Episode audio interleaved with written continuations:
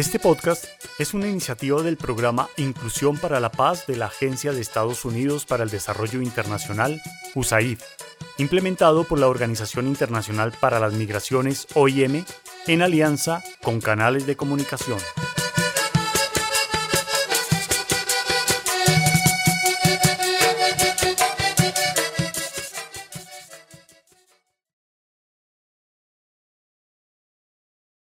Hoy, en Cuenta la Tambora. Alegría plasmada en el papel.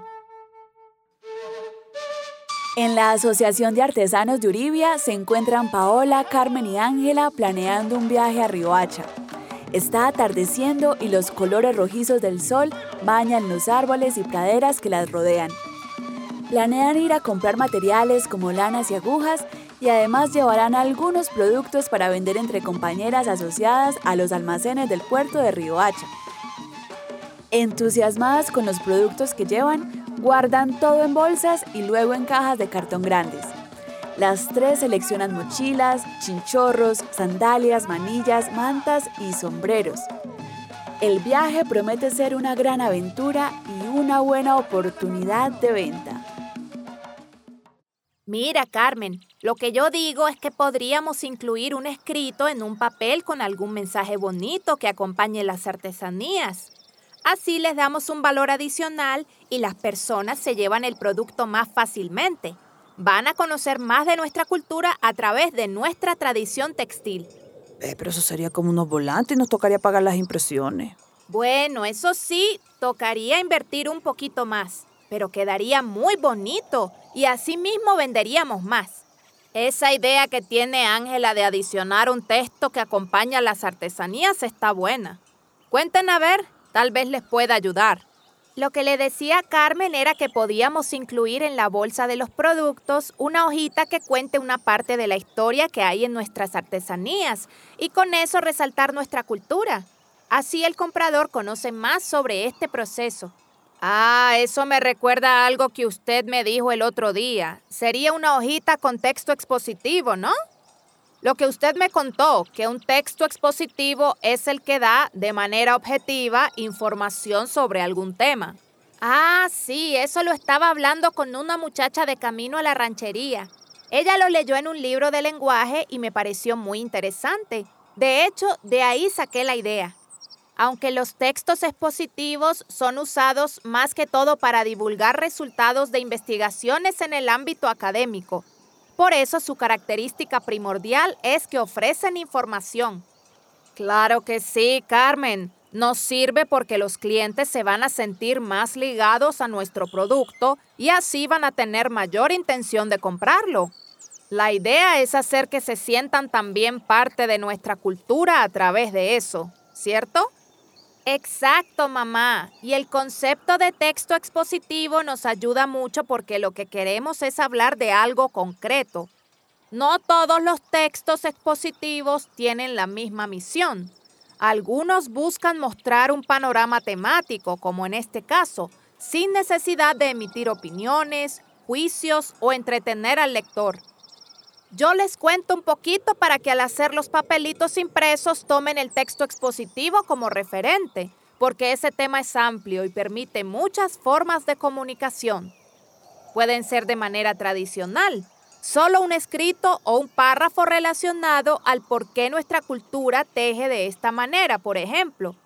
O mediante la relación de textos gráficos podríamos incluir algún dibujo del proceso. Lo que sí tenemos que hacer es presentar de manera clara y ordenada las ideas que vamos a transmitir. Bueno, suena muy fácil. ¿Por qué no lo hacemos con papel reciclado? Como hojas de cuadernos que nos puedan servir, periódicos viejos y así quedan más bonitos. Así era que se escribía antes en algunos pueblos y hasta hacían tarjetas bonitas de colores. Eran otras épocas.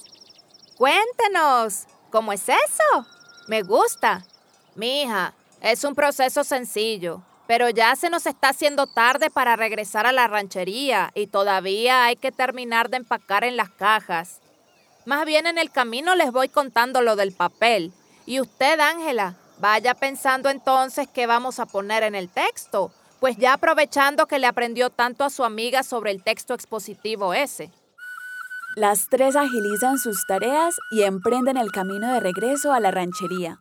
Mientras caminan, Paola va contando el proceso del papel reciclado. Entusiasmada, Ángela agrega nuevas ideas que incluyen pinturas y mensajes alusivos a su cultura que tal vez sensibilicen a los compradores.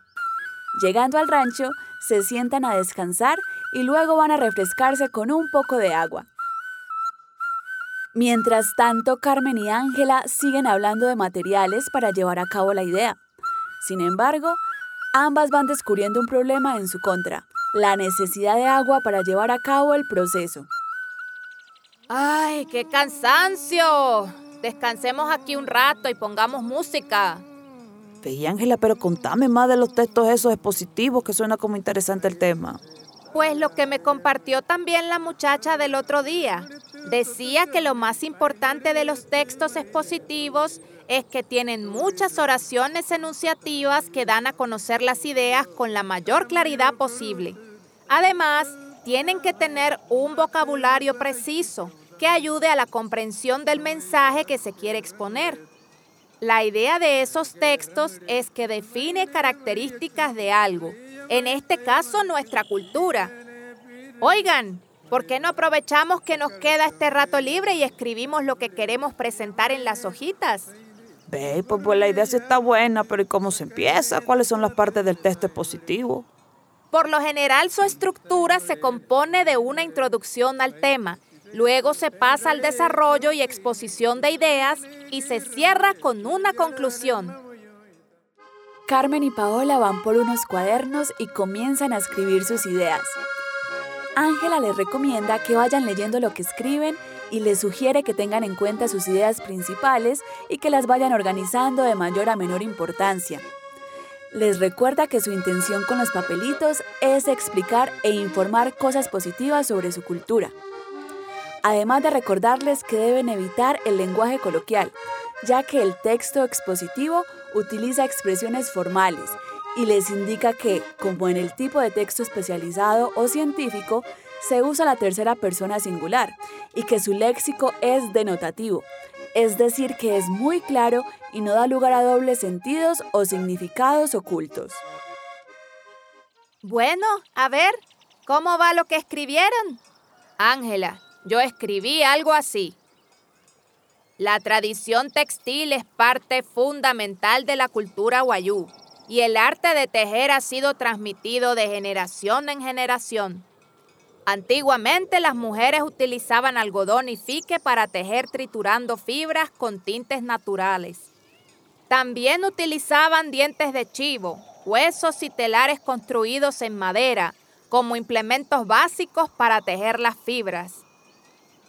El algodón y la lana se usaban para elaborar piezas más finas, mientras que el maguey y el trupillo eran materiales para las castas de menor rango o poder adquisitivo.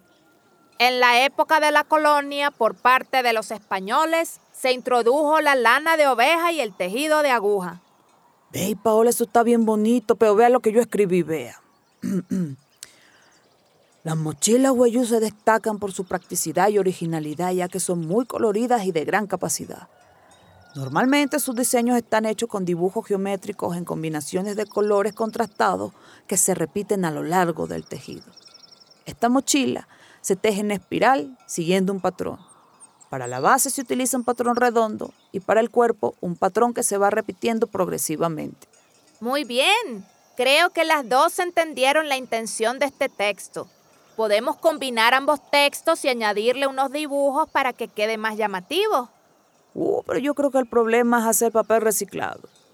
Con esta escasez de agua se vuelve difícil poder realizar mucho papel.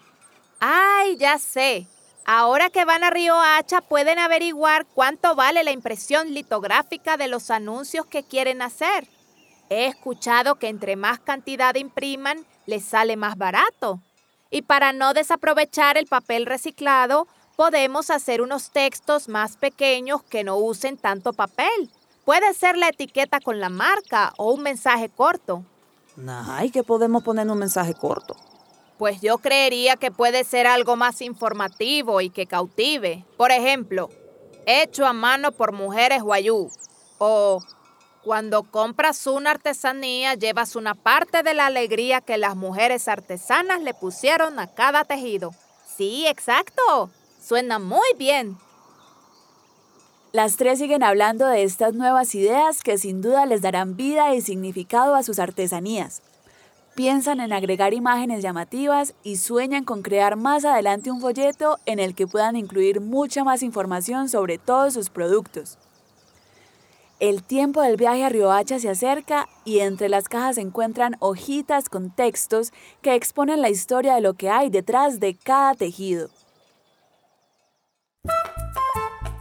En el episodio de hoy se abordó la actividad Texto Expositivo de la Guía del Estudiante para grados décimo y once, área de lectura crítica del programa Todos a Aprender, en el nivel de educación media para docentes de comunidades indígenas y afrocolombianas.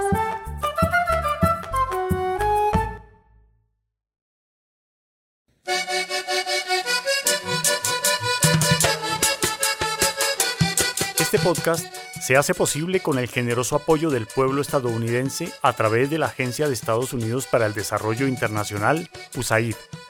Su contenido es responsabilidad exclusiva de sus autores y no refleja necesariamente las opiniones de USAID o del gobierno de Estados Unidos, ni de la Organización Internacional para las Migraciones, OIM.